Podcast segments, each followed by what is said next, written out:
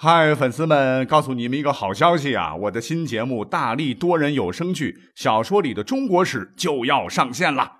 想要了解新节目或者跟我互动聊天，赶快来加入 VIP 粉丝群，入群二维码就在本期节目的声音简介中。你也可以添加我的小号，拼音大历史加六零六 D A L I S H I 六零六，然后拉您入群，我在那儿等你。管他正史野史。这里只有大历史，大力讲的历史正在播出。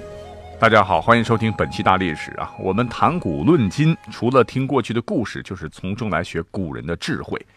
那我们今天呢，就来试着串一期啊，既有智慧又有故事的节目，让大家来感受一下古人的权谋之术啊。为什么讲权谋呢？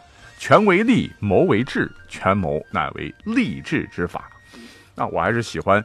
以时间为轴啊，来找找故事，跟各位来侃侃，希望大家喜欢。那本期节目我们看时间了哈，能不能这个讲得完啊？讲不完，我们就会再来一期或者两期来做一个小专题。好，话不多说，马上开始啊。那么现在很多人啊，只要一提到战争这两个字啊，脑海当中就是飞机、大炮了、轮船、坦克、真枪实弹的这个干呐啊。实际上啊，战场啊，它有好多个领域啦，比方说在。经济领域啊，就爆发过很多次看不见硝烟的战争，那也是非常激烈的，会引发金融海啸啊！各位千万别觉得，好像一提到看不见硝烟的战争，好像这就是现代经济的产物。实际上，智慧的古人也常会运用经济权谋，以达到攻城略地的奇效。话说呢，在春秋时，在当时的齐国，有一位名相。这呃，到如今吧，都被誉为华夏第一相啊。他呢，就是我国古代著名的哲学家、政治家、军事家，被誉为法家先驱的管仲。其实他老人家在历史上还有一个经常被我们现在所忽略的一个头衔了，那就是呃春秋时期著名的经济学家。那管仲辅佐的君主是谁呢？各位可以想想，哎，那就是春秋五霸之一的齐桓公啊。齐桓公在称王之前，他叫公子小白。在即位的第二年，呃，这位齐桓公曾经率兵攻打过鲁国，啊，那那都是邻国了。为什么刚即位叫兴刀阁兵戎相见呢？主要是当时齐桓公前面齐国的老大齐襄公暴毙，被人暗杀了，而继承王位的呢，呃，就是。远在国外的两个公子，一个叫公子纠，一个就是公子小白。既然是二选一嘛，那规则只有一个，就是国君新丧，急需立之。你们两个公子啊，看谁能先到达国都王城，谁就是新的齐国接班人。啊，比谁快啊！于是公子纠和公子小白就赶紧的从各自待的这个国家鲁国和莒国返国。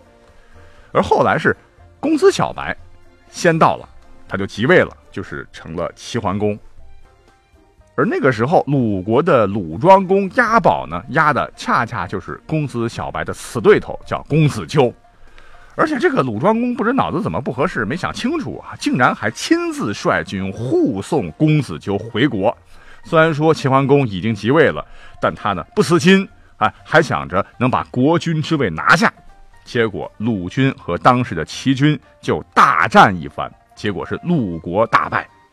这一下，齐国和鲁国这个梁子就算结下了。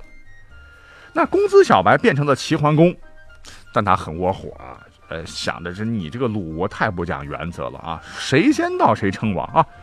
你没我快不说，还不服气，领兵想夺我的国君之位，简直是可饶恕啊！于是呢，他是即位之后，立即组织齐国兵马，发起了对鲁国的讨伐之战。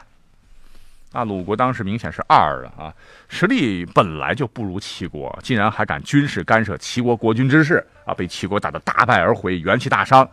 没想到骑兵又再次是重兵压境啊，导致举国上下是一片恐慌。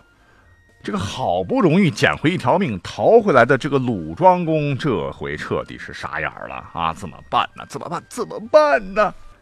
那就在他走投无路之时，一位叫做曹刿的人入帐求见，要求参与战事。哎，这就是著名的《左传》所记载的曹刿论战。反正啊，君臣二人呐，啊，就叭叭叭这么一沟通啊，曹刿认为，嗯，鲁庄公可能没有想的那么弱鸡，可以和其一战。于是呢，获鲁庄公批准，是随行督战。那之后发生的这个故事，课本都学过啊。著名的以少胜多的经典战例长勺之战爆发了。当时的情况是，这个齐国主将鲍叔牙因连日来的胜利，有点骄傲自满，开始掉以轻心。两军摆开阵势之后呢，他下令击鼓进军。鲁庄公本来也想着击鼓应战啊，结果被这个曹刿制止，说只要全力防守就好。齐国就冲啊，结果没有攻破防线，就退了回去。不久呢，齐国这边又开始击鼓进行第二次攻击，鲁军方面仍然是按兵不动。啊，鲁庄公十分不解呀，但仍然按耐下心中的疑问，依令行事。第三次，齐军再次发动进攻，而鲁军呢，和前两次可不一样啊，却应声而起，是锣鼓震天呐。大家是群情激昂，如猛兽出栏，瞬间冲入齐军队伍，打得敌军是措手不及，溃不成军，进而节节败退。一看竟然胜利了，这个鲁庄公当时十分的激动啊，就想乘胜追击。曹刿却阻止了大军的行动，他是站在车轮之上，登高远眺，发现齐军旗帜丢弃，队伍杂乱不堪，确认没有陷阱，才让鲁军前去追赶。那么战后呢，俘获众多的军备辎重和兵士，大获全胜。自此，鲁军呢才算是打了自交战以来的第一个翻身仗。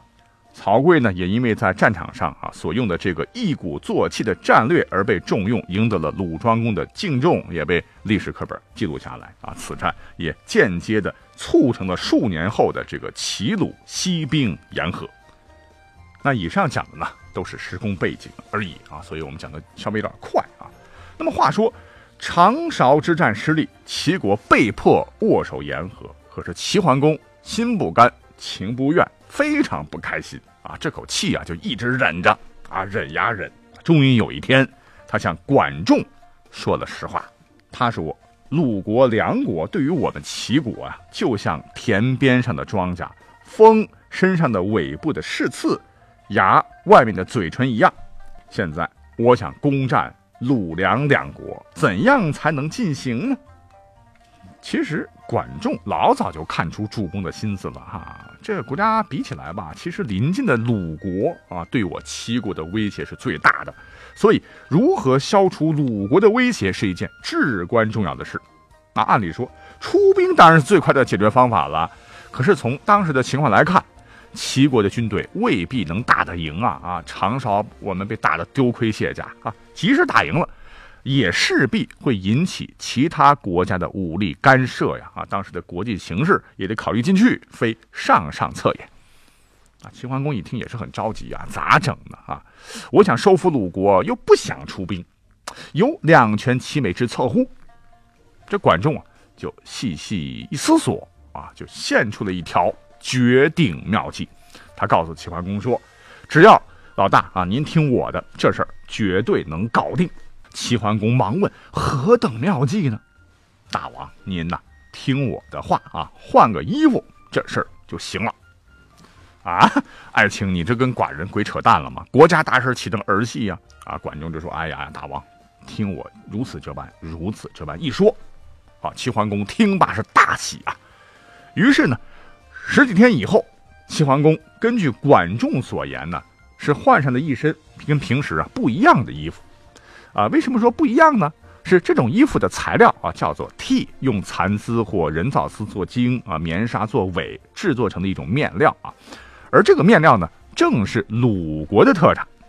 哎，这还没完，齐桓公竟然还专门下了一道命令，说从今以后不允许我齐国人织替。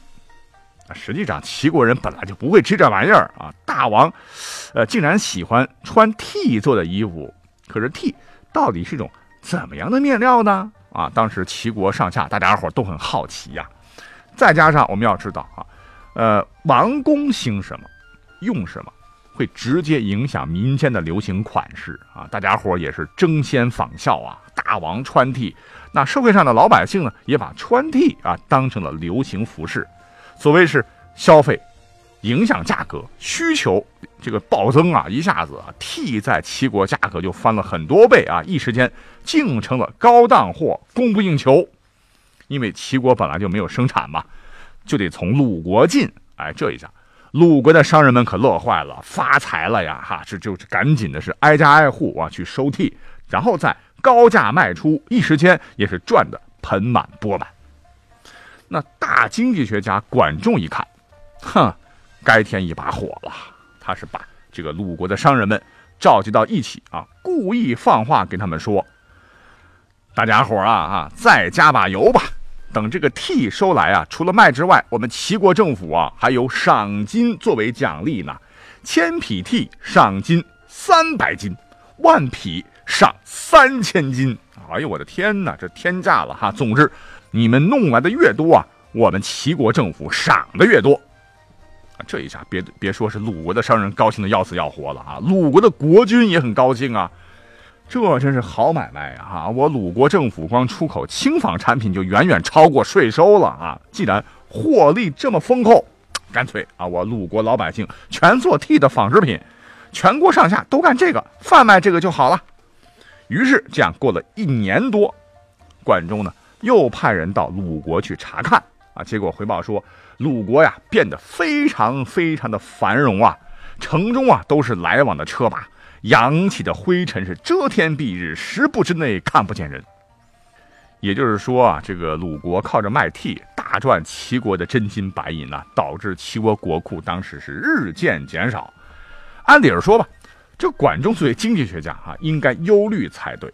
可是他不啊，他很高兴地对齐桓公说：“老大啊，看来咱们这戏啊，啊差不多要散场了哈，赶紧把这个衣服脱了吧。鲁国呀，咱们拿下了。”啊，齐桓公赶紧就换上了绸布做的衣服啊，再也不穿 T 了。同时下令，全国百姓从此以后不得再穿 T，还要封闭关卡，与鲁国彻底断绝经济往来，尤其是粮食，坚决不能向鲁国出口。另外呢，将库存的丝织品向周边各国低价倾销。这一招真狠呐！T 一下子一文不值了。鲁国全国上下现在都干这个，农业也已经荒废了，而粮食啊，一年只能种一次。如果今年不种，一时半会儿哪能恢复产量呢？于是鲁国立即陷入了经济危机和粮食危机，一点招都没有啊，是苦不堪言啊！那你以前不是赚我们齐国的钱，不是很爽吗？现在你要买我的粮食活命，可以啊！我们齐国粮价是每担十钱，你们鲁国要买每担上千钱。结果十个月，鲁国是饿殍遍野啊，老百姓纷纷逃往了齐国谋生。两年之后，鲁国居民只剩下了不到四成。又过了一年，鲁国国君是被迫投降于齐国。就这样，齐国不费一兵一卒啊，这个管仲就靠着这个经济手段啊，解决了齐国的心腹大患。哎，各位听吧。嗯，有没有觉得三千多年前啊，管仲竟然能够用心理战加经济战的这个方法对付敌国，以经济权谋之术，不战而屈人之兵，战敌之城，灭人之国，此等策略啊，让人叹服啊！难怪齐国当年能够横行天下，有管仲这样的超前智慧的人在，齐国不当春秋五霸啊，简直是天理难容。好啊，到这里我们先做一下预报，本来要讲好几个的了啊，政治、经济、军事的都有啊，看来。我们只有把剩下的故事啊，一趟子下期节目再奉献给各位了啊！感谢各位的收听，我们下期节目再会。